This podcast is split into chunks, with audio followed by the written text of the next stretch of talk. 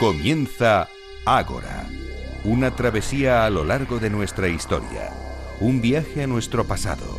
Dirige y presenta David Benito.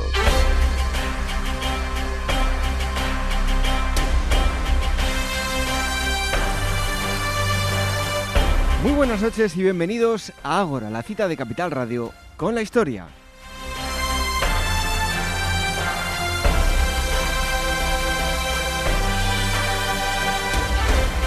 Primer programa este que hoy tenemos del mes de junio, esta asamblea 284, en la que como siempre los sabios de hoy nos deleitarán con sus conocimientos. Y en este mm, programa 284, en primer lugar, les vamos a hablar de la Catedral de Santiago y del famoso códice calixtino que fue robado y recuperado recientemente. Para ello contamos con la presencia de Luis eh, Rendueles, periodista y escritor. Acaba de publicar un eh, trabajo sobre este asunto. Y en segundo lugar les hablamos de tercios. Nos visita Alex Claramunt, director de Despertaferro Historia Moderna. Nos presenta un número especial de Despertaferro, el volumen número 6 y último dedicado a los tercios, el ocaso de los tercios.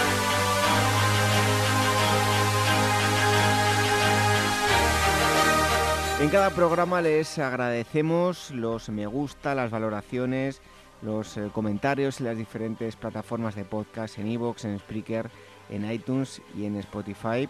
Así que tienen eh, diversas formas de escucharnos y dejando esos mensajes, esas valoraciones, hacen que lleguemos a muchísima más gente. Así que gracias por eh, estar ahí, molestarse cada semana en dejar comentarios, me gusta y muchas otras cosas.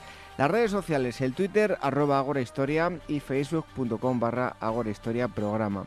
Si quieren contactar con nosotros, el email dos direcciones agora arroba capitalradio.es y contacto arroba agorahistoria.com. En los controles, eh, Alberto Coca y en la selección musical, Daniel Núñez. Recibo los saludos de David Benito. ¡Comenzamos!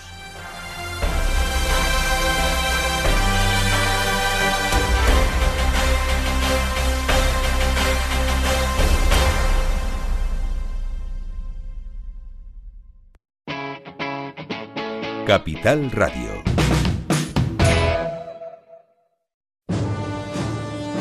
El año 9 de nuestra era señala una de las catástrofes más humillantes para la historia de Roma.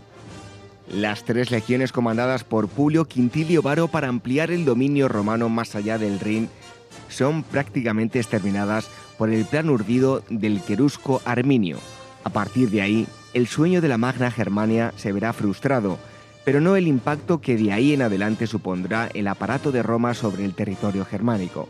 Entre espesos bosques y ríos insondables, los romanos entraron en contacto con una cultura bárbara durante cinco siglos, la cual se convirtió finalmente en la intermediaria con el resto del barbaricum allende las fronteras del Limes Germanicus. Pausanias, Viajes Arqueológicos y Culturales, os propone un recorrido del 22 al 28 de julio por los principales sitios de la actual Alemania, patrimonio de la humanidad, junto a otros muchos enclaves que nos ayudarán a comprender el impacto histórico y cultural de esta frontera del interior de Centro Europa.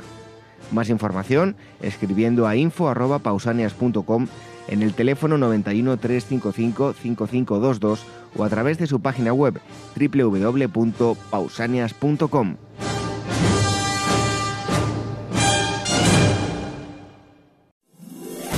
15 años con personas y empresas dan para muchas opiniones, reflexiones y conocimientos de recursos humanos. Escucha el Foro de los Recursos Humanos todos los lunes a las 12 del mediodía en Capital Radio, un punto de encuentro de excepción con personas y empresas, con Francisco García Cabello.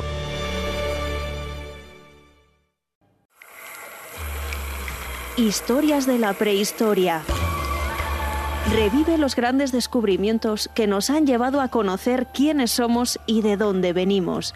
Lucy, el hombre de Neandertal, el hobbit de Flores y otros muchos ancestros. Historias de la prehistoria, un libro de David Benito, editado por la Esfera de los Libros.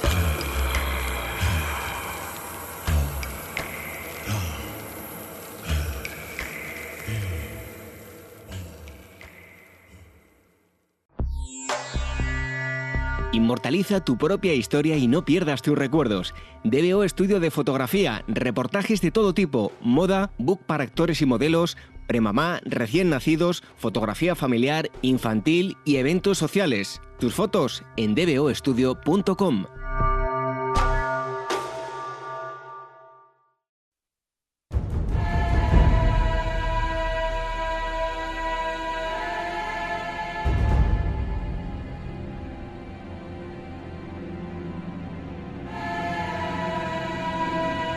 Ágora, historia en estado puro.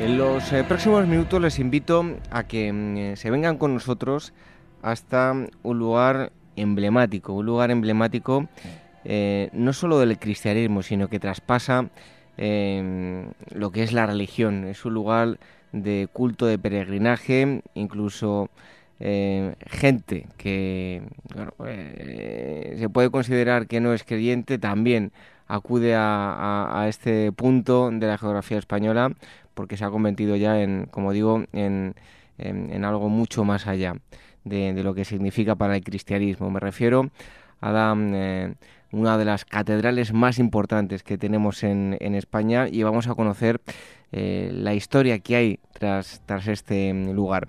Y para hablar de ello tenemos a Luis eh, Rendueles, él es periodista de, sucesos e investigación, eh, ha trabajado en Diario Sol, en Televisión Española y en, Antena 3. Em, además es em, escritor y ha publicado un libro recientemente que se llama Los ratones de, Dios. Luis, muchísimas gracias por estar aquí con nosotros en, en Ágora Historia. A vosotros, un placer. Bueno, antes de nada, ¿qué época vamos, qué época o épocas vamos a transitar con, tu historia? Bueno, la, novela trata básicamente del robo del, del, Códice Calistino en la Catedral de Santiago en el año 2011 y 2012. Lo que ocurre es que con la, con la excusa de esa de ese, de ese robo, de esa investigación, de esa, de esa llegada de la policía al templo, a la catedral, se habla de algunas otras cosas del Códice Calistino, que es un manuscrito del siglo XII, y se habla de algunas historias también de la catedral. Pero básicamente es la llegada a un mundo mágico, como tú decías, a un mundo, bueno, religioso y casi a un mundo donde el tiempo se ha parado de dos policías, de un grupo de policías que tienen que ir a resolver un, delito. Oye, ¿cómo surgió la idea de hacer este libro? Porque fue algo eh, curioso, ¿no? Que, apareció en los medios de comunicación y todos nos sorprendimos. Sí, bueno, el, yo estaba trabajando entonces en la revista Interview, eh, me tocó hacer el, caso para la revista, el caso, en la novela se cuenta cómo se resuelve el caso, se tarda un año y un día en resolver, en recuperar el manuscrito del siglo XII, intacto, aunque estaba escondido en un saco de pienso para conejos, y yo lo que veo allí es que me parece, de todos los sucesos que he hecho, como decías, en 25 años, me parece el lugar del delito más fascinante de todos, ¿no? La Catedral de Santiago, pues es casi como una novela de Agatha Christie o, no sé, como el juego este del Cluedo, ¿no? Es un sitio cerrado, fascinante, precioso. Eh, me contaban los propios policías que, que cuando entraban en la catedral, al principio, los primeros meses, hasta la piedra les intimidaba, ¿no? Es un sitio eh, increíble y me parece el lugar de un delito más más peculiar y más mágico de todos los que yo he visto, ¿no? Y es un mundo muy, muy particular, con sus propias reglas, claro. Oye, eh, Luis, eh, pónganos en, contexto en qué condiciones se produce la desaparición del, famoso códice de, la capital de Santiago.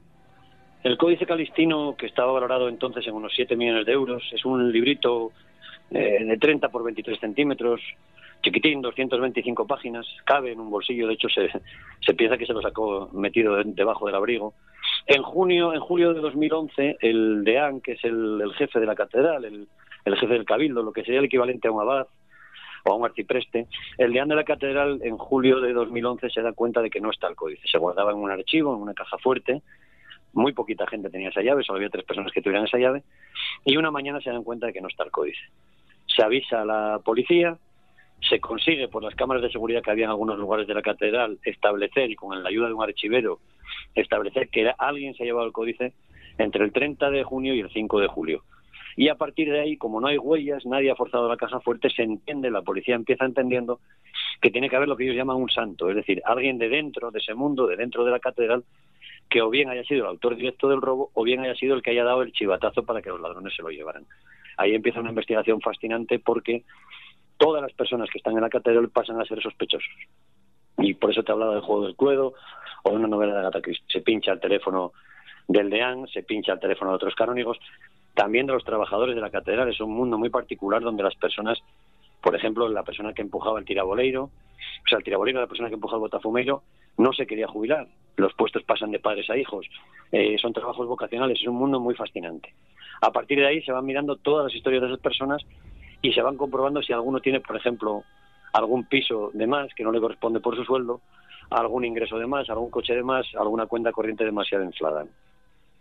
Oye, háblanos ahora del códice en cuestión. ¿En qué consiste? El Códice Calistino es un pasa por ser la primera guía de viajes del mundo. Este, se escribió, se atribuye al Papa Calisto II, realmente no parece que fuera el Papa el que lo hiciera, pero en cualquier caso es un libro único en el mundo. Hay una copia en el Vaticano y hay otra copia en el British Museum y alguna más en Salamanca, pero son, insisto, copias que no son iguales que el original que es este. Es del siglo XII, tiene cinco libros diferentes que están todos unidos. El primer libro, cuando en España se termina el rito visigodo, empieza el rito romano, entonces a, eh, a partir de ahí se necesitan sermones nuevos, cánticos nuevos, oraciones nuevas, lecturas nuevas, y ese primer libro viene a, a, entrar en la modernidad. El segundo libro son 22 milagros atribuidos al apóstol, a Santiago. El tercer libro lo que cuenta es el relato en barco de cómo se traslada el cuerpo del apóstol Santiago desde Palestina, donde muere, hasta Galicia. El cuarto libro es la crónica de la campaña de Carlomagno para liberar Galicia de los sarracenos. Y el quinto libro y el último es lo que te decía, el más famoso. Es una especie de guía para peregrinos que quieren hacer el camino de Santiago, donde se les dice pues las rutas que pueden seguir, eh, los, los, sitios donde había agua, los sitios donde había hospitales, los posibles riesgos de bandoleros. Y hay unas páginas finales, que son unas composiciones gregorianas para varias voces, que es un lujo también porque son únicas. Ya te digo, estaba valorada en unos 7 millones, pero hay expertos que creen que vale 100 millones de euros. Cuando la policía empieza a investigar eso, como los periodistas y, algunos políticos somos muy ignorantes y les preguntábamos códice qué, códice qué, qué es eso, recuerdo que nos decían es como si alguien robara las meninas del Museo del Prado. Es una joya del siglo XII. Eh, uno de los ingredientes del libro son las prácticas oscuras en la Edad Media. Antes de nada, contextualízanos la catedral durante la Edad Media. ¿Qué importancia tenía y cuál, cuál era ese momento histórico? Bueno, la Catedral de Santiago lo que es es un formidable intento de, de, de, Gelmírez, que luego fue el, obispo, y también en su momento de Raimundo de Borgoña, y que era, Raimundo de Borgoña estaba era el hermano del Papa de Calixto II y estaba casado con la reina Doña Urraca. Y ahí en Galicia montan una especie de corte paralela, una corte feudal, y ganan poder, y son ellos los que eligen a los obispos, los que nombran a secretarios, en fin. Se crea casi un reino en Galicia independiente, y lo que ocurre en, en, ese mundo de, de, cerrado es que se intenta en Galicia crear una especie de, Vaticano II, ¿no? Una especie de... Y, en esa línea de ganar poder y de, y de crear influencia, lo que se intenta es construir una especie de, pequeño Vaticano. Para construir ese pequeño Vaticano, aunque nos suene, nos suene raro, el marketing no es una cosa de ahora, lo que se hace es el Códice Calistino. Es decir, se hace ese, ese manuscrito estupendo se atribuye el Códice Calistino a un papa para darle más, más, más prestigio, más realce para subir Santiago y se atribuye también a que está escrito en francés, porque el francés se suponía que iba a darle una pátina de internacionalidad, una, una pátina de atraer más peregrinos de Europa hacia Galicia. ¿no? En realidad es una formidable campaña de marketing que convierte Santiago y Compostela en la segunda capital del cristianismo. Bueno, te voy a decir eh, eso, algunos ingredientes y nos dices qué relación tiene con, tu historia, con la novela, lo que citaba yo, las prácticas oscuras en la Edad Media. No, de la Edad Media en la novela eh, hay poquita cosa. Eh, cuento más bien el, tipo de, el tipo de robos que hubo en la catedral. El primer robo confirmado y contrastado es el de las tropas de Napoleón Bonaparte en 1809. Se lleva nada menos que el botafumero, que era de plata y que por cierto era un regalo de un rey francés. Pero bueno, las tropas de Napoleón se lo llevaron. Cuento un episodio de 1906 que es un robo sin resolver. Alguien entra en la catedral y roba la, la cruz de Alfonso, de Alfonso III de Asturias, Asturias y León, y ese robo siempre se quedó sin resolver. Y cuento el último episodio que es casi más chusco y casi más de Berlanga o de, no sé si de Torrente, que es el, el intento del chofer de José María Ruiz Mateos de intentar robar el botafumeiro aprovechando que iba Felipe González a la catedral. Pero claro, el botafumeiro primero pesa bastante y segundo, cuando el chofer de Ruiz Mateos lo cogió, pues estaba casi quemando, estaba casi ardiendo, ¿no? con lo cual fue casi una cosa de sainete. Otro de los eh, temas que se tocan en, en, la historia es el consumo de drogas, guerras entre eh, canónigos, acusaciones de homosexualidad. Sí, al llegar, al llegar la policía, al llegar la policía al templo, entran en un mundo un poco particular, y un mundo donde el jefe máximo era aldeán, y ahí lo que empieza a ver, y lo suele haber, la condición humana está presente en todas partes, incluso entre los hombres más o menos santos, ¿no? Por ejemplo, cuando la policía empieza a preguntar quién puede ser sospechoso de llevarse el, el códice calistino, quién puede querer robar, hacer daño a la catedral, a Santiago, una monja acude y dice que el organista, el que toca el órgano, Joaquín, pues que es un tipo raro. Cuando le preguntan por qué es un tipo raro, ella dice que es homosexual. Eh, la policía empieza a pinchar teléfonos y descubre, por ejemplo, que hay algún empleado del templo que tiene que compra cocaína, que busca droga. A partir de ahí, lo que van descubriendo es que también hay una guerra entre canónigos, hay una facción dentro de la Catedral de Santiago, que es la que dirige el deán, digamos, más abierta, más, más moderna, si queremos llamarla así, en el sentido religioso, y hay otra facción más cercana al Opus Dei, que la lideraba un canónigo llamado Alejandro Barral, que está radicalmente enfrentada con el deán. Hay historias de robos antiguos. En la Catedral de Santiago la policía va descubriendo que el Códice de Calistino es casi lo último que se robó, fue en 2011. Pero la policía fue descubriendo robos desde el 2003. Pensemos que hubo un contable despedido por robar 5 millones de pesetas. Pensemos que había personas que cambiaban el oro de la catedral por bandejas doradas. Eh, todo eso no lo denuncia nadie, supongo que por miedo al escándalo, hasta que llega la policía y pone un foco enorme sobre todo lo que está ocurriendo en ese mundo de pasadizos y de claustros preciosos y de escaleras de caracol y ahí se van viendo las miserias humanas, ¿no? Personas que son capaces pues de inventar historias, calumniar. El tema de la monja que te decía, la policía acaba descubriendo que la monja habla mal del organista y lo pone en el foco porque ella dice que cuando ella canta en el coro, el organista sube la intensidad y le tapa la voz. Pues al final es la condición humana. Bueno, eh, como se dice en el, en el libro, el, el propio eh, códice se trata de un tesoro dentro de otro tesoro, ¿no? Sí, sí, sí. El, el, el, códice calistino hay un momento que los, los investigadores piensan que puede haberlo encargado robar algún algún millonario, algún personaje más o menos excéntrico, simplemente para tenerlo en su casa. ¿no? Eh, de hecho, hay un momento que el juez Vázquez Taín, que es el que dirige las investigaciones, eh, recibe la confidencia de que hay un, mafioso ruso, un millonario ruso, que ha ofrecido cualquier cantidad de dinero que va a ir a Galicia y que va a pagar lo que sea por tener el códice. Al final la realidad fue mucho más prosaica y la persona que lo roba es un antiguo electricista de la catedral, Manolo Castiñeiras, que está muy enfadado con el deán porque le han despedido y él no le, y él no le ha defendido, eran amigos, y Castiñeiras decide que robando el códice calistino y metiéndolo en un saco de pienso para conejos y escondiéndolo durante un año va a destruir la carrera del DEAN y efectivamente el DEAN es destituido después del robo.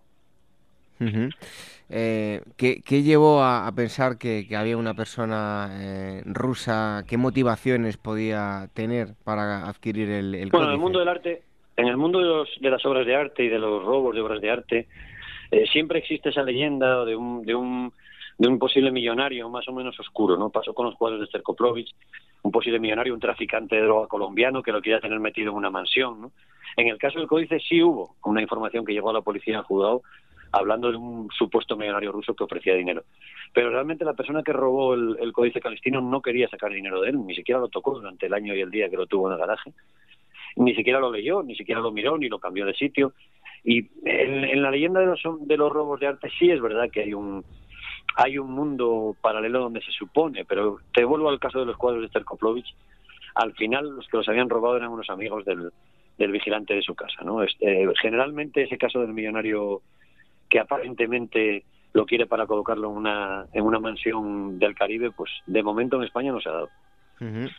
Em, Luis, eh, ¿es la Catedral de, de Santiago una máquina de hacer dinero? Sí, sí, sin duda, sin duda. Date cuenta eh, en la Catedral de Santiago, eh, lo que ocurre después del Códice Calestino, del robo y del escándalo, el, del, el tribunal que condenó al electricista, hace una parte y dice que, la, que los canónigos, los, los sacerdotes, tuvieron una desidia clamorosa, lo dice así, en custodiar el dinero de los peregrinos.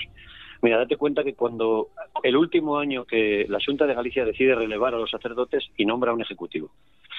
Cuando el ejecutivo toma el control de las cuentas, el año anterior la catedral había recibido 500.000 euros en donativos, 500.000. Cuando el ejecutivo se encarga él de vigilar esos ingresos, los donativos aumentan a 1.030.000 euros.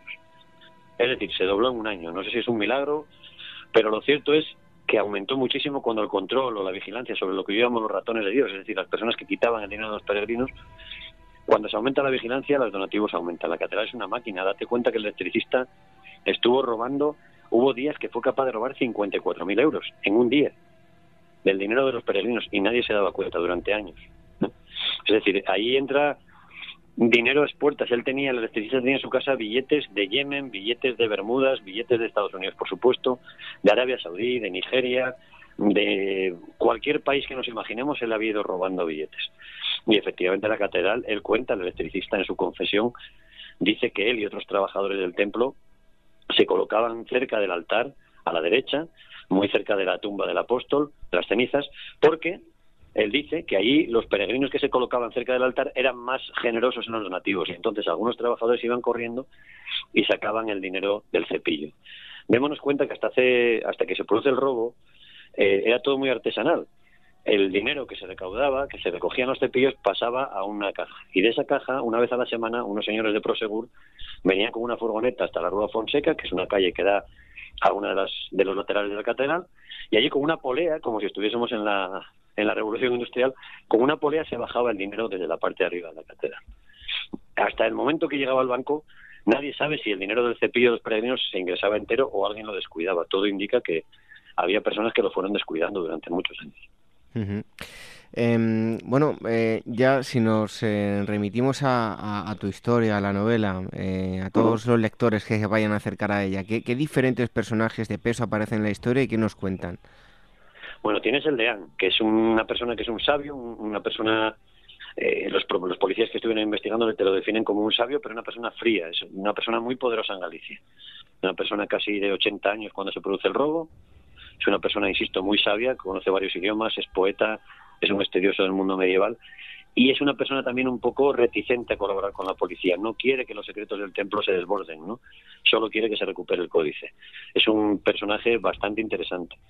Tienes a los dos policías, son dos policías completamente diferentes. Un policía veterano, asturiano, curtido en la lucha contra ETA, que está a punto de jubilarse cuando roban el códice. Es casi su última misión. Y tienes una policía mujer, más cerebral, más técnica, que es la encargada, digamos, de ir tratando con todos los personajes que se van encontrando.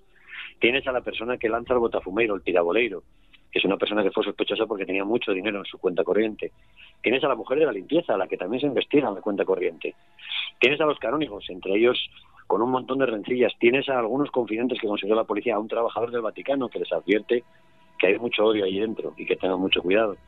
El mundo de la catedral y de los trabajadores de la catedral es, para mí es una colección de, es un paisaje humano fascinante que yo no me he encontrado investigando ningún delito en España. Son personajes, me decía una policía que parece que estuvieran interpretando un ballet entre ellos.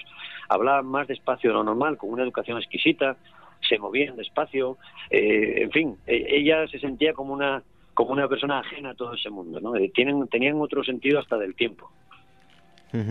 Bueno, eh, adelántanos algo en eso que trata la novela, que es un descubrimiento perturbador relacionado con el códice y la catedral. Bueno, lo que lo que la novela viene a, demostrar es que el, eh, se cumple en cierto modo lo que lo que el códice anunciaba de determinados pecados capitales dentro incluso de la catedral, ¿no? Y a partir de ahí no voy a hacer muchos más spoilers, pero lo que lo que viene a demostrarse es que eh, hay muchos ratones, no solo uno, que es el, el ratón principal es el electricista, por supuesto, que es el que roba el códice y roba casi dos millones de euros, pero que hay muchos ratones metidos en, esa, en ese templo, en ese, en ese lugar sagrado, y que determinadas cosas que el códice iba anunciando pues se cumplen. Se cumplieron entre 2011 y 2012 al menos en la catedral. Em, bueno, ¿cómo es la catedral em, y, si el códice tras su recuperación? Ha habido, la catedral por sí sola, eh, eh, ya hemos visto que, no hace falta mucho venderla, que, es una máquina de, hacer dinero, pero el códice, ¿cómo era antes de la recuperación, eh, antes del robo y después? ¿Ha generado mucha más expectación y reporta muchos beneficios económicos? Sí, bueno, el, códice, los, peregrinos al año siguiente dejaron el doble de dinero que el año antes del robo. Eso forma parte quizás también del morbo, ¿no? Lo llamaban policía, lo llama con bastante ironía el efecto Isabel Pantoja, ¿no? Cuando Isabel Pantoja salió de la cárcel, eh, sus conciertos eran más caros y iba más gente a verla, ¿no? Bueno, eh, hay una parte de morbo en todo ello.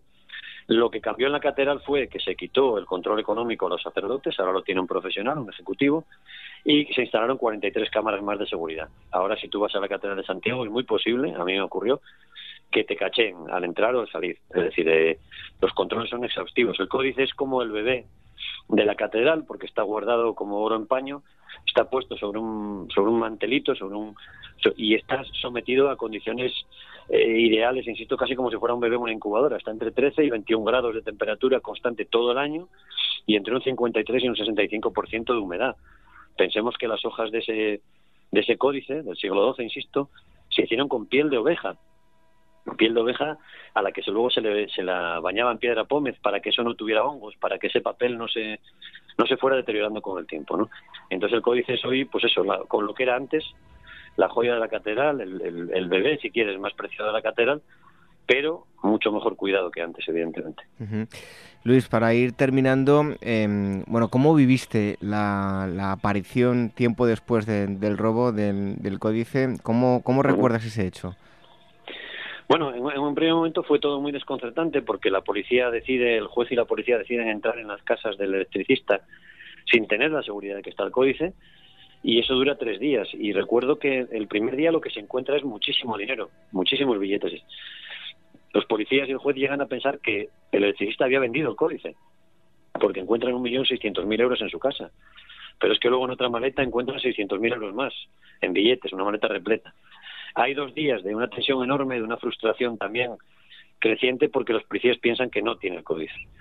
Eh, y hay una noche, una madrugada, él, se había comprado un ático en Sanjenjo, el electricista evidentemente comparte el dinero que había robado, y hay una madrugada que están todos los policías y el juez es, eh, agotados, les queda por registrar muy poquita cosa ya, están muy frustrados, y el hijo del electricista le increpa a su padre y le dice que por favor que diga dónde está, porque se van a llevar a su novia detenida. Efectivamente, su novia fue detenida, pasó una noche en el calabozo y a la mañana siguiente el hijo recupera la memoria y dice, mi padre tiene una plaza de garaje que ustedes todavía no han registrado.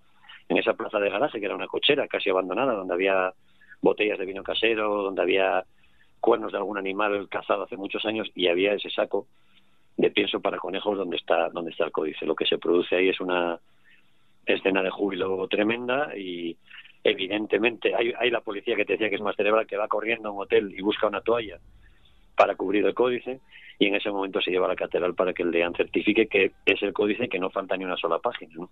Porque ha habido robos de obras de arte en España, como el Beato de Líbana, que alguien, por lo que fuera, le arrancó una página, ¿no? Y ya nunca tendremos el Beato de Líbana entero, pero el códice calistino sí está entero. Ya, eh, sí, para terminar, eh, bueno, a todos aquellos lectores, aquellos eh, Em, eh, personas que nos estén escuchando, que vayan a ir próximamente a la catedral, eh, nos em, guarda todavía mucho secreto la catedral y el códice. Sí, bueno, eh, yo, yo sí, para el que vaya a la catedral y tenga interés, cierto interés por el, por el mundo, si quiere, del mundo del crimen o del delito vinculado a esto, yo no me perdería la capilla de Alba, porque es en la capilla donde el electricista guardó las llaves en unas bolsas de basura donde guardó las llaves con las que entró. Al, se las había robado, por cierto, a un sacerdote ciego del que hizo de Lazarillo. Es una historia maravillosa también. Pues ahí en la capilla de Alba es donde tenía las llaves guardadas en unas bolsas el, electricista, donde las encontró la policía. Y luego tienes la capilla de las reliquias de la catedral, que es otro sitio maravilloso, donde en el año 1906 se robó esa cruz que te decía de Alfonso XIII, ¿no? Un robo que maravilloso también porque se dejaron pistas falsas como una una cuerda que no llegaba a la altura para salir y nunca más se recuperó. ¿no? Yo iría a esos dos sitios, iría por supuesto al archivo, que es donde ahora está otra vez el Códice Calistino. Es muy difícil que te dejen ver el Códice Calistino original, lo que se suele enseñar es una copia, unos facsímiles muy lujosos, muy, muy bien hechos. Para ver el original suele tener que tener un permiso especial de investigador. A los que somos gente más o menos normal, no nos van a enseñar el Calistino original. Bueno, pues todo aquel que quiera conocer más sobre esta historia lo va a encontrar en eh, un libro llamado Los ratones de, mm, em, de Dios. Por cierto, ¿por qué, em, ¿por qué el título de Los ratones de Dios? hay una conversación entre la policía. La mujer policía se da cuenta de que en la catedral hay muchos robos, no solo de dinero, sino también de obras de arte, de, de bandejas de oro, de muchas cosas que faltan en la catedral. Y la policía no entiende por qué el deán no lo ha denunciado nunca. Y ella le pregunta, pero ¿cómo es posible que ustedes lleven tantos años sufriendo robos y no lo digan? Y dice, ¿cómo, cómo cree usted que le puedo ayudar si ustedes no colaboran, si no nos dicen que les han robado hace mucho tiempo? Eso es muy importante para nosotros. Y el deán, con una frase, como te decía, es un sabio y es también una persona con una educación exquisita pero fría, el deán le dice, ay hija mía, donde hay queso siempre hay ratones. Y ahí está, ahí había queso de sobras y entendemos por queso riqueza, y los ratones pues son los ratones que me rodeaban por la catedral buscando, descuidando cosas. Pues los ratones de Dios, eh, julio de 2011, los eh, canónigos de la Catedral de Santiago de Compostela se dan cuenta de que falta el Códice Calistino, un manuscrito, como hemos visto, del siglo XII valorado en varios millones de euros. Vamos a conocer con este libro la mm, historia que hay tras, tras este robo. Luis eh, Rendueles es el autor Em, y está em, editado por em, eh, al revés. Eh, Luis, muchísimas gracias por estar aquí con nosotros en, en Agua Historia. Un fuerte abrazo y hasta pronto. Un abrazo, muchas gracias a vosotros.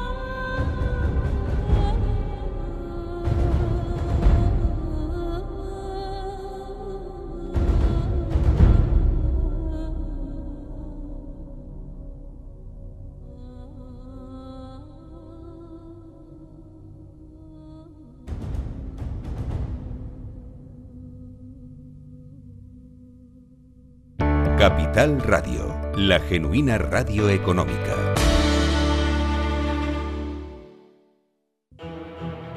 Este mes Despertaferro Especiales completa el recorrido por la historia de los tercios españoles.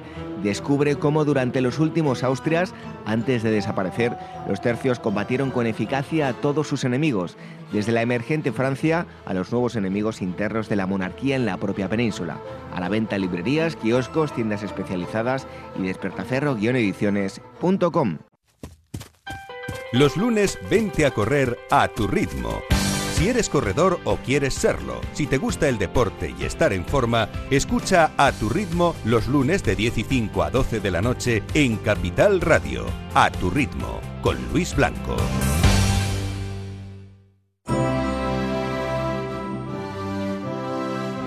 ¿Eres actor o modelo y necesitas un book profesional o simplemente quieres tener unas fotos de estudio? En DBO Estudio de Fotografía hacen tus sesiones a medida Toda la información en dboestudio.com.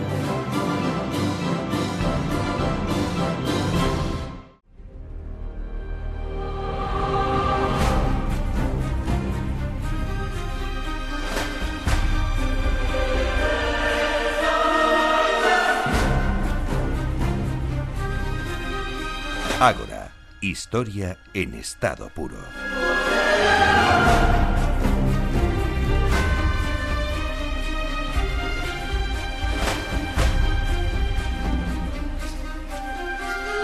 No es la primera vez que hablamos de los tercios aquí en Agora Historia, seguro que tampoco la, última. Y en varias ocasiones ya lo hemos hecho con eh, los compañeros de, de, Despertaferro. Acaba de salir el eh, especial número 6 Mm, dedicado a, los tercios, eh, una etapa comprendida entre 1660 y 1704. Y para hablar de ello tenemos con nosotros al eh, director de Despertaferro Historia Moderna, que es Alex eh, Claramunt. Alex, bienvenido un día más. Hola, muy buenas. Un placer, como siempre. Bueno, em, los tercios, decía yo, una época muy concreta, 1660-1704, de forma muy general, grosso modo, ¿qué caracteriza esta, esta época? Pues la época que abarcamos en este número se caracteriza por el ascenso de Francia como potencia hegemónica en Europa. Partimos de un escenario, eh, el de la paz de los Pirineos de 1359, en el que eh, el equilibrio de poderes había quedado eh, bastante dudoso y en los siguientes conflictos quedaría patente que Luis XIV, rey de Francia, no solamente tenía grandes ambiciones expansionistas, sino que además disponía de los medios para llevarlas a cabo eh, y esto dio lugar a una serie de, conflictos en los que los demás estados europeos, tanto la monarquía hispánica como la monarquía británica, eh, la monarquía de los Austrias de Viena y las Provincias Unidas, fundamentalmente, tuvieron que aliarse, eh, formar grandes coaliciones para poder enfrentar con éxito esas agresiones de, la monarquía francesa. Bueno, en los tiempos de, Carlos II eh, sin duda fueron muy belicosos. ¿Qué grandes conflictos se pueden destacar y cuáles fueron las eh, tanto las dificultades estratégicas como las limitaciones, los reveses que se produjeron? Pues las principales guerras del, reinado de Carlos, de, Carlos II son la de Portugal, una guerra que viene heredada del reinado de Felipe IV y que concluye en 1668 con la independencia del reino vecino. Luego tenemos una serie de guerras que afectan a, a varios frentes, pero fundamentalmente a los Países Bajos, como son la Guerra de Evolución de 1667 a 1668, en la que la monarquía hispánica pierde una serie de plazas fronterizas. Luego tenemos la Guerra de Holanda, que es una de las más largas y, más costosas, que se prolonga desde 1672 hasta 1678. Luego tenemos la Guerra de Luxemburgo, del 83 al 84. Es un conflicto en el que, en esta ocasión, la monarquía hispánica se encuentra sola, puesto que eh, ni las Provincias Unidas eh, que han quedado muy excrementadas por el anterior conflicto, ni los austrios de Viena, que están en el, en el momento álgido del sitio de, Viena, pueden apoyar a España. Y por lo tanto, eh, rápidamente tiene que, claudicar y se produce un cambio de, estrategia en la monarquía hispánica. Eh, el, el, potencial económico y militar se va reorientando desde los Países Bajos hacia la propia España y hacia Italia y luego tenemos eh, la última gran guerra del reinado, que es la de los nueve años, o de la Liga de Augsburgo, de 1689 a 1697, que sería el, conflicto final entre los Austrias de Madrid y, sus adversarios franceses. Luego ya pasaríamos a la guerra de sucesión. En cuanto a problemática, eh, principal hay que señalar sobre todo eh, un, hecho que se viene reproduciendo desde el siglo anterior, que es el de la dispersión estratégica. Esto, evidentemente, eh, era fruto de la propia dispersión de los territorios. Los Países Bajos, por un lado, el Ducado de Milán, eh, la península ibérica con sus distintos reinos, Nápoles y Sicilia.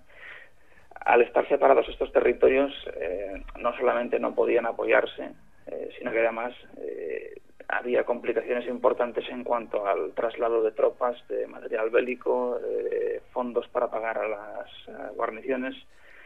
En cambio, los franceses no padecían este problema, sino que al, moverse por líneas interiores sus ejércitos, eh, no solamente eh, podían pasar de un frente a otro con gran facilidad, sino que además desde, desde un mismo centro podían amenazar distintos puntos de, del gran entramado de la monarquía hispánica.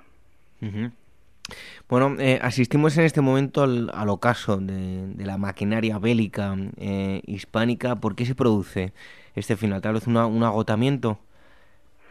Pues el, principal factor de este ocaso es efectivamente un agotamiento de los recursos humanos y económicos que se debía al, permanente estado de guerra desde 1621.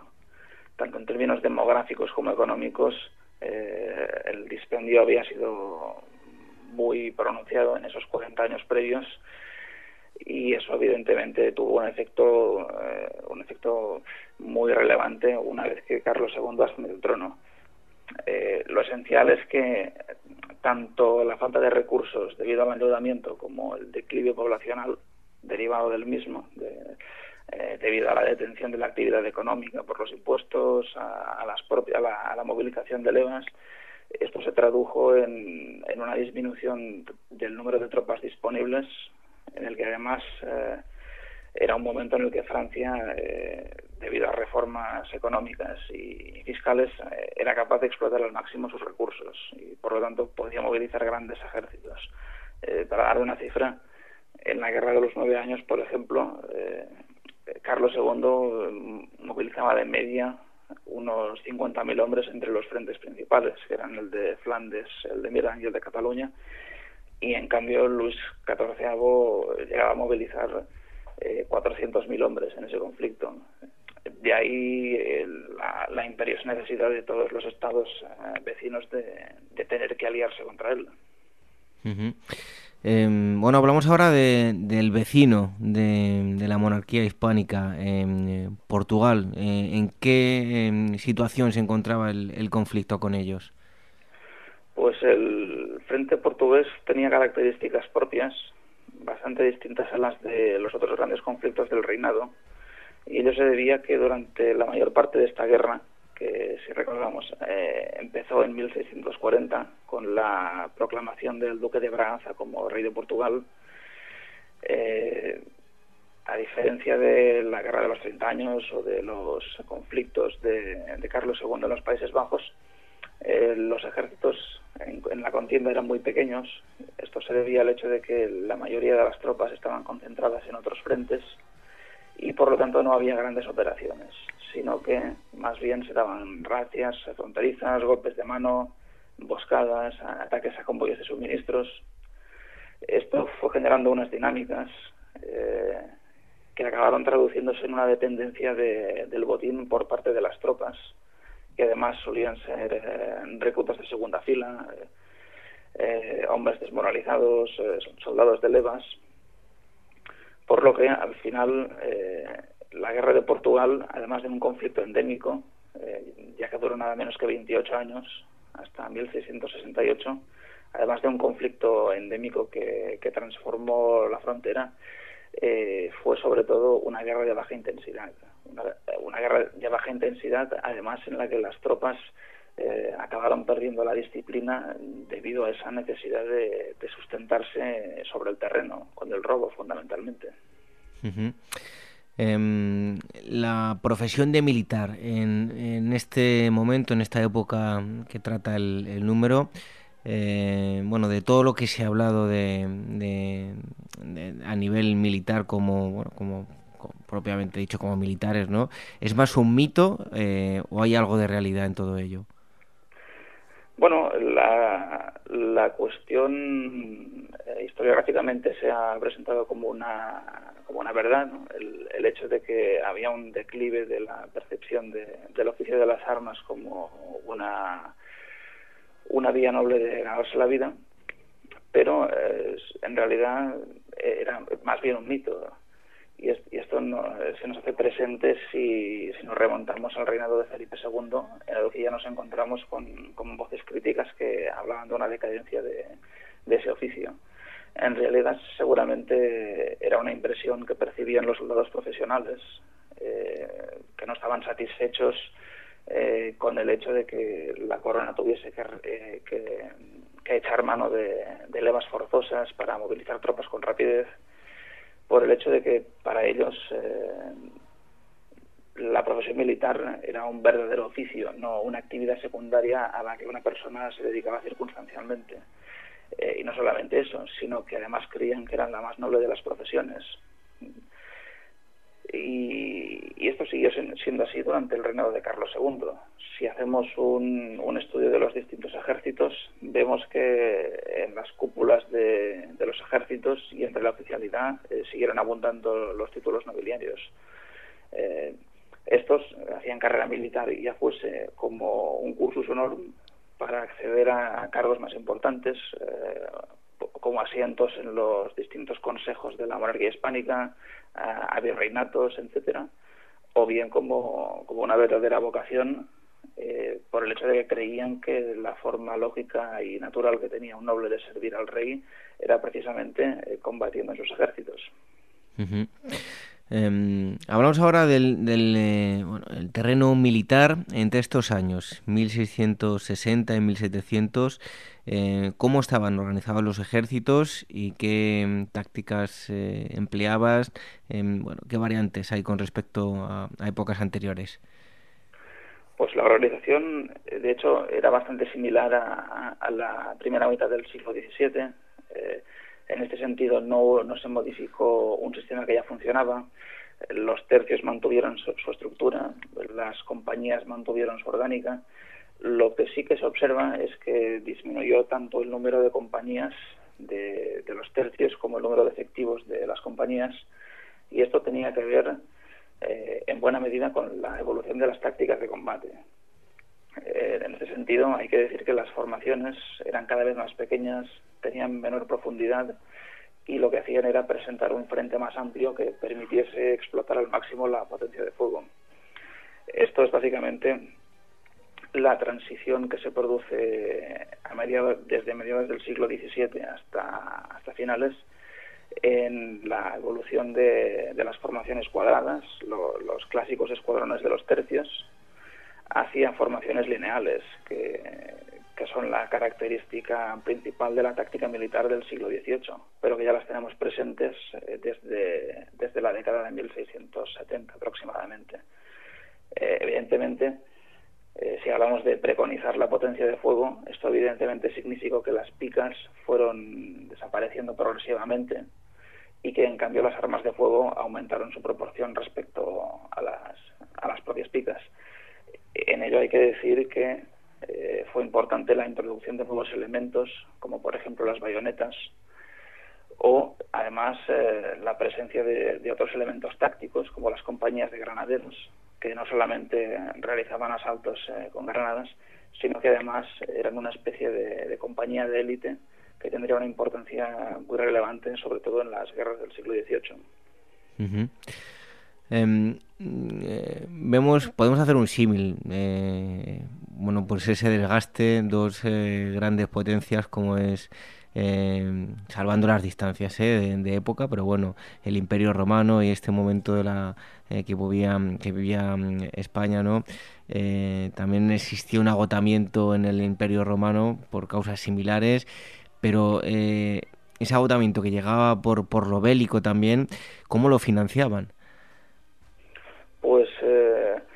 Realmente el, aspecto que mejor nos permite comprender por qué se produjo ese declive en el poder de la monarquía hispánica, eh, visto que no era ni el, ni, el aspecto táctico ni, ni, la, ni la valía o, la, o el coraje de los hombres en, batalla, eh, lo vemos realmente si analizamos eh, la financiación de la guerra. Aquí hay que decir que las fuentes eran diversas. Teníamos forma muy relevante los eh, metales preciosos procedentes del Nuevo Mundo, que llegaban con la flota de Indias. A ello cabía sumar eh, una serie de impuestos sobre los bienes de consumo que recaían esencialmente sobre el grueso de la población, por tanto sobre las capas humildes y que eh, acababan teniendo un efecto negativo. Y precisamente por ello fue por lo que algunos de estos impuestos eh, se abolieron durante la época de Carlos II, porque lo que se quería era potenciar el comercio, potenciar la actividad económica. Luego había, impuestos sobre el comercio, había eh, fundamentalmente de, comerciantes extranjeros, eh, luego la monarquía recurría habitualmente al crédito, es decir, a prestamistas extranjeros, tanto portugueses como, como de los Países Bajos, luego británicos también en menor medida y eh, también se recurrió a la, venta de los intereses de la deuda. Además, no hay que perder de vista que al tratarse la monarquía hispánica de, un ente compuesto por muchos territorios, eh, también era habitual que la corona eh, pidiese colaboración a, las élites locales, a las ciudades, a, a, la iglesia de esos territorios y que también fuesen importantes los donativos. Es decir, eh, había muchas vías para financiar la guerra realmente. El problema de fondo es que eh, partimos de una situación en la que la monarquía llevaba 40 años eh, sumida en conflictos por toda Europa y cuando Carlos II subió al trono el estado de las arcas era realmente calamitoso y aunque durante su reinado se, hizo todo lo posible para mejorarlo y, de hecho mejoró sustancialmente, sobre todo al final eh, siempre se partía de una situación en la que había una deuda muy importante y eso tuvo un efecto muy serio sobre la capacidad militar de la monarquía. Oye, Alex, ¿era la caballería hispánica uno de los puntos fuertes en el, terreno bélico? Sí, efectivamente. Eh, en esta época se observa eh, que, curiosamente, la caballería, que desde la Segunda mitad del siglo XVI había ido perdiendo importancia respecto a la infantería, pasó a ser nada menos que el arma principal y, la más apreciada tanto por la propia monarquía como por sus aliados. Desde, 1640 eh, se producen transformaciones en la guerra, hablamos de la época de la Guerra de los 30 años, eh, un conflicto muy prolongado en el que los ejércitos necesitan moverse con rapidez y, abastecerse sobre el terreno y es en este escenario en el que la caballería cobra una, importancia cada vez mayor. En el caso español se percibe sobre todo una vez que empieza la guerra contra Francia en 1635 y sobre todo es después de la batalla de Rocroi y de la batalla de Lens en el 1643 y 1648 respectivamente cuando eh, se hace un esfuerzo importante por eh, reformar esa caballería que había sido la responsable de, las derrotas. De forma que en 1649 se pasa de una caballería organizada en compañías sueltas, cada una con su propio capitán y coordinadas eh, como buenamente se podía por un comisario general, se pasa a una organización en tercios, como la infantería, o bien en trozos según si hablamos de, Flandes o, de los ejércitos que combatían en la península ibérica. Además, eh, muchos de los soldados que se, que se reclutaron para las nuevas tropas de caballería eran veteranos de infantería, por lo cual eh, tenían experiencia y disciplina. Y no debemos perder de vista que, debido a la necesidad de guarnecer cada vez más las plazas fuertes en este periodo, eh, la infantería se fue reservando como, como tropa puramente defensiva mientras que en el campo era la caballería la que llevaba el peso de las operaciones. Y en este sentido, eh, la caballería hispánica fue sin duda una de las grandes fuerzas de su momento. Eh, San Denis, eh, Casté, creo que lo, lo digo bien. Em, además, eh, se trata de un artículo que, que has escrito tú, Alex. ¿Cómo se desarrollaron estas batallas? Eh, estas acciones son un buen ejemplo de los tipos de combates que debía afrontar el ejército de Flandes en esta época. Eh, tuvieron lugar en 1678, hacia el final de la Guerra de Holanda. De hecho, fueron las últimas acciones. Se produjeron cuando eh, las Provincias Unidas y Francia ya habían firmado la paz, aunque los holandeses todavía no estaban informados, según parece. Eh, son, son batallas, como decía, que son características y precisamente por el hecho de que la caballería tuvo un papel muy importante.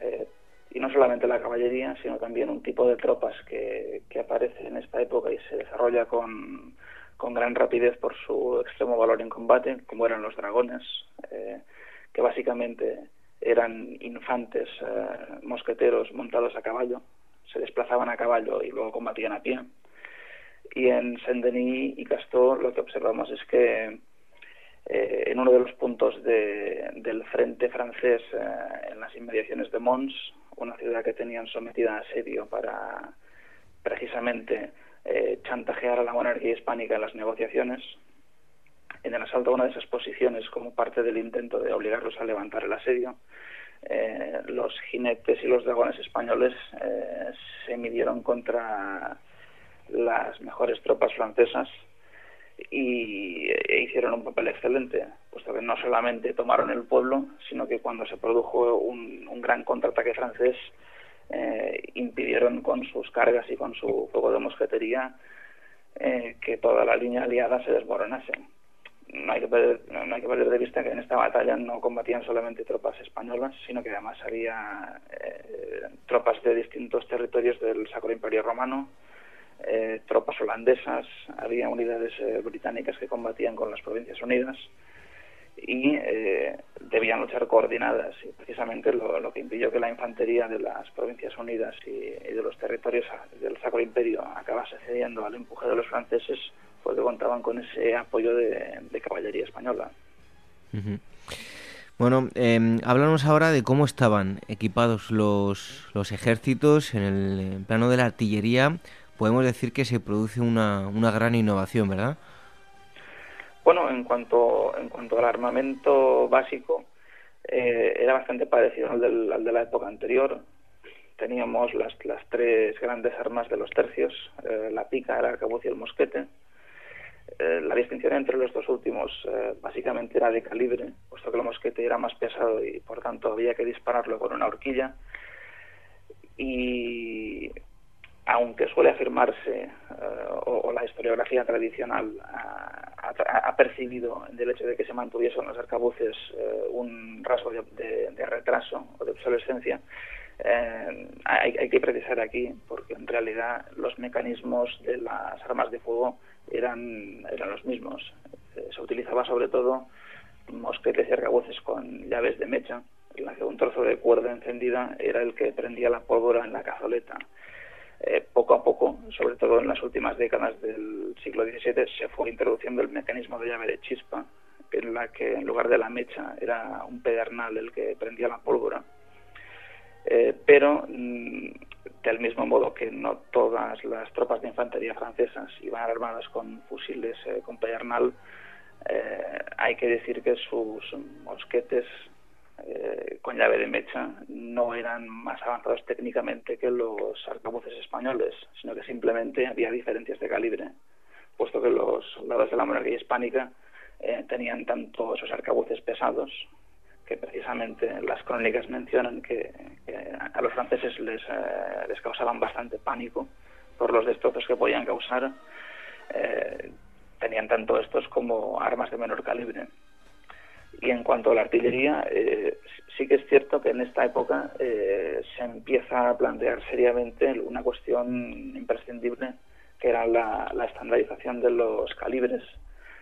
también se planteó eh, por primera vez eh, la opción de, fundir eh, piezas de bronce. Por desgracia, al final acabó pasando lo mismo que en la, centuria anterior, que es que la, la, falta de recursos acabó frustrando esos avances que, sin embargo, acabaron produciéndose ya en el reinado de Felipe V. Y ya para terminar, Alex, eh, ¿cómo es la evolución de tercios a regimiento? Imagino que con este especial eh, dais por concluido los especiales de tercios, ¿no? Sí, efectivamente. Eh, con, este, con esta cuestión, con la transición de, los tercios a los regimientos, venimos a cerrar esta, esta serie y respecto a esto, la realidad es que fue mucho menos dramático el cambio de lo que se podría imaginar, porque en realidad lo que vinieron a hacer las ordenanzas de Felipe V, que transformaban los tercios en regimientos, eh, simplemente era eh, oficializar una realidad que ya se daba.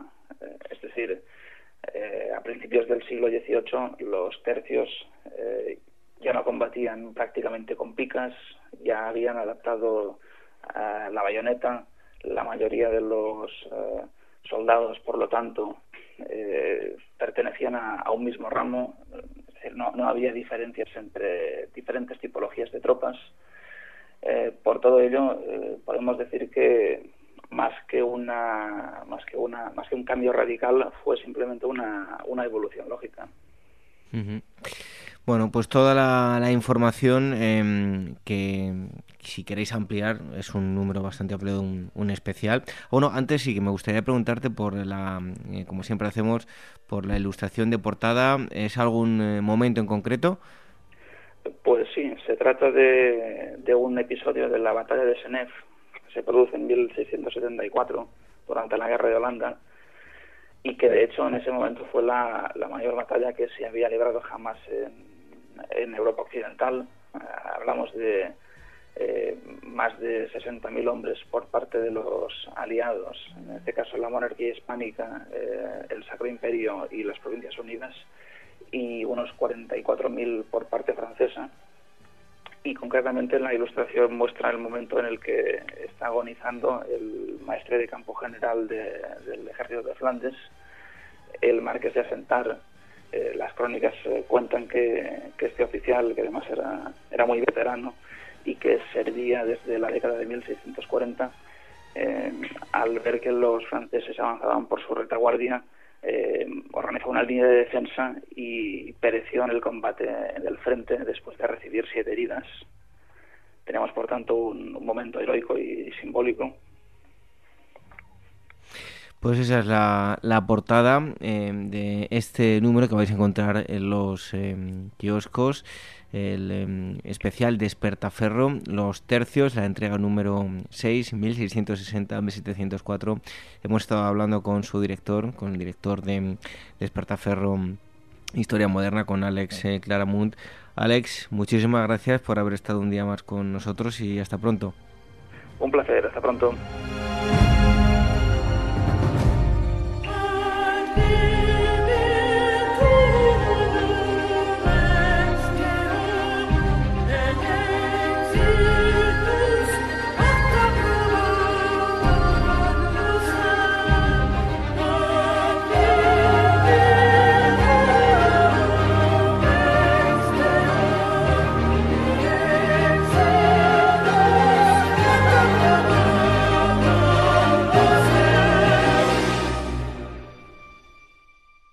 Capital Radio, la genuina radio económica.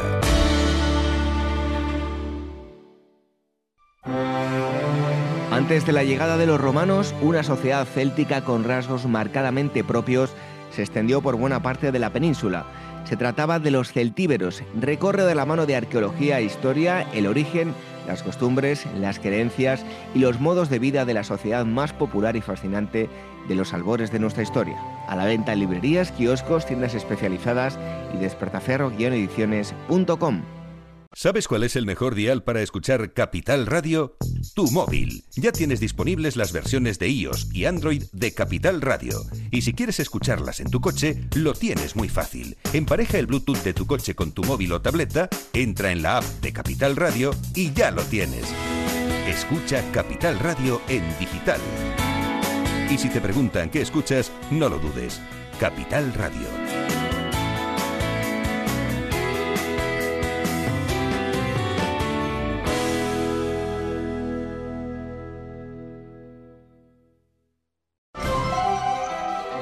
La llegada al mundo de un hijo o hija es algo único e irrepetible. Inmortaliza sus primeros días con fotografías y una estética muy cuidada. En DBO Estudio de Fotografía os harán un reportaje inolvidable, un tesoro para los padres y para los hijos. Toda la información en dboestudio.com.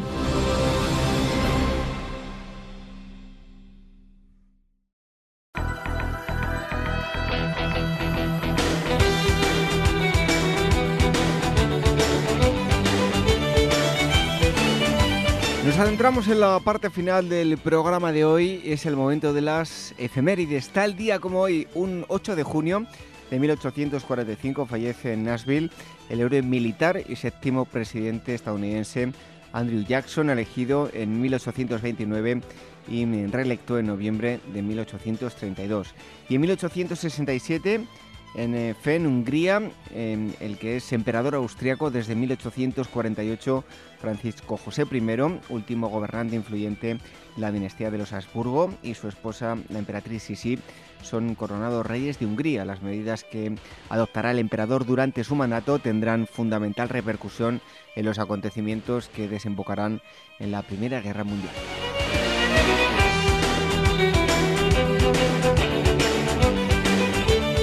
9 de junio del año 68, el despótico emperador Nerón, que ha tenido que salir huyendo de Roma debido a sus continuos escándalos que motivaron la rebelión de su ejército y los gobernantes de la Galia, la Hispania Citerior y Lusitania, apoyados por el Senado, se suicida poco antes de ser arrestado. Y en 1886, en Baviera, el conde Kraft ministro de Asuntos Exteriores destituye a Luis II de Baviera tras haber ordenado este el encarcelamiento de los miembros de su gabinete a instancias de Bismarck.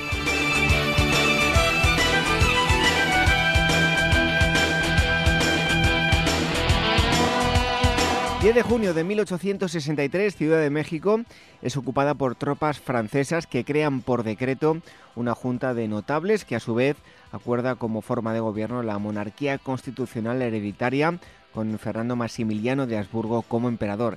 Y también un 10 de junio de 1988 fallece en Barcelona Josep Tarradellas, presidente de la Generalidad de Cataluña en el exilio desde 1954 a 1977 y presidente provisional desde 1977 hasta las primeras elecciones autonómicas en 1980.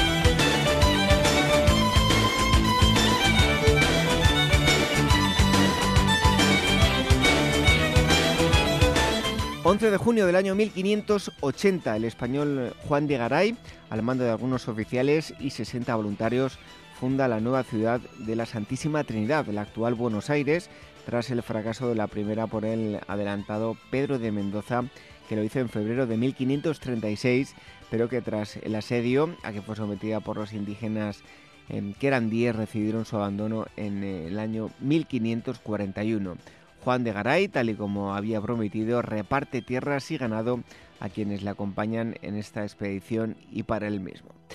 Perdón, en 1868 nace en Reus el pintor y grabador español Mariano Fortuny, uno de los pintores españoles más importantes del siglo XIX, enmarcado en el eclecticismo español.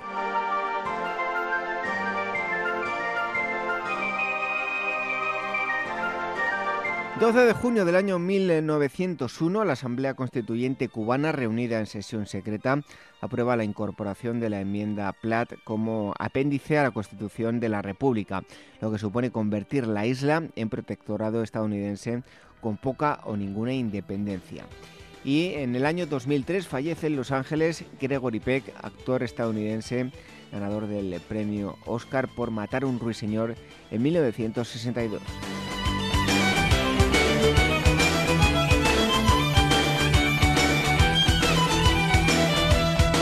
13 de junio del año 313, en eh, Nicomedia, actual eh, Imiz, Anatolia, Turquía, el emperador romano Flavio Galerio Valerio Liciniano, Licinio, publica el que más tarde será conocido como Edicto de Milán, admitiendo la libertad de culto de todas las religiones de los territorios del imperio. De este modo, el cristianismo queda legalizado, aunque este edicto no lo convierte en la religión oficial del imperio, pero sí que otorga a los cristianos los mismos derechos que a los demás ciudadanos.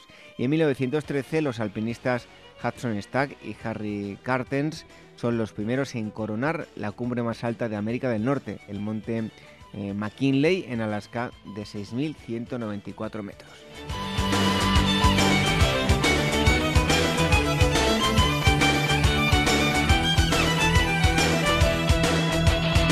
Y terminamos con el 14 de junio de 1645 en, eh, en Bay. En el transcurso de la Guerra Civil Inglesa, el eh, New Model Army del Parlamento, comandado por Oliver Cromwell y Thomas Firefox, derrota a los partidarios del rey Carlos I, mandados por el príncipe Ruperto del eh, Palatinado. De nuevo, la caballería de Cromwell protagonizó un decisivo ataque.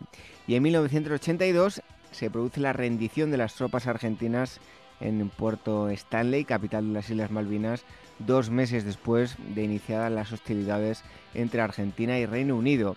En la Guerra de las Malvinas murieron casi 700 argentinos y poco más de 200 británicos.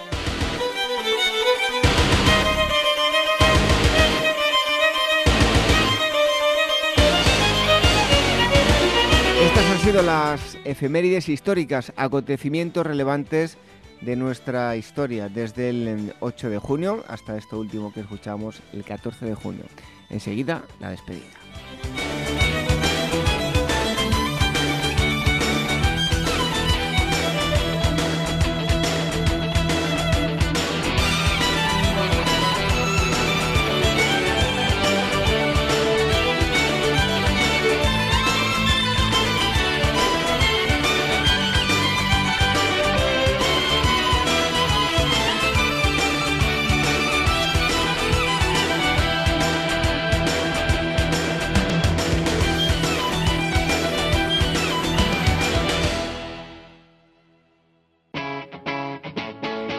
Capital Radio. Este mes revive con despertaferro e historia moderna la batalla de la Montaña Blanca.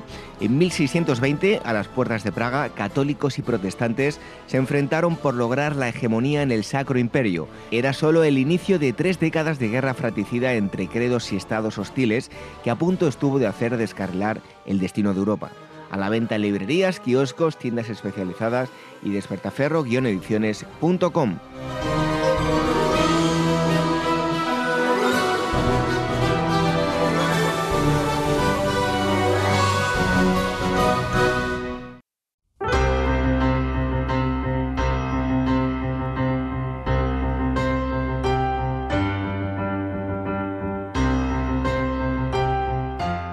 Concluimos esta asamblea número 284. Hoy el primer tema que mm, hemos eh, tratado nos ha llevado a conocer la Catedral de Santiago y el Códice Calixtino.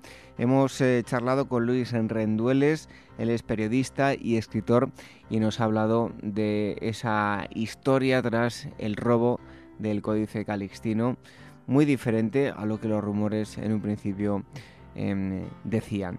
Y en segundo lugar, hemos em, bueno, conocido de primera mano eh, porque además es autor de varios eh, artículos en el especial Tercios de Despertaferro, ha estado el director de Historia Moderna y nos ha hablado de esa última etapa de los tercios, el ocaso de los tercios.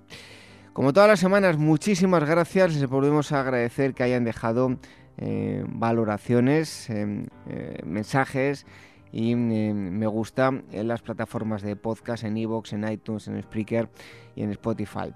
Regresamos, además de el podcast que pueden escucharlos cuando quieran el próximo sábado a las 22 horas, una hora menos en la comunidad canaria, como siempre en la sintonía de Capital Radio. Como decía, tienen la oportunidad de escucharnos a través de los podcasts siempre que ustedes eh, quieran y les agradecemos a aquellos que nos dejan valoraciones y comentarios. Les recordamos las redes sociales, el Twitter arroba agorahistoria y facebook.com barra agorahistoria programa y dos direcciones de correo electrónico agora arroba capitalradio.es y contacto arroba agorahistoria.com. Nos marchamos con una frase extraída del libro diario de Ana Frank. Dice así, las personas libres jamás podrán concebir lo que los libros significan para quienes vivimos encerrados. Buenas noches, hasta el próximo sábado. Sean felices.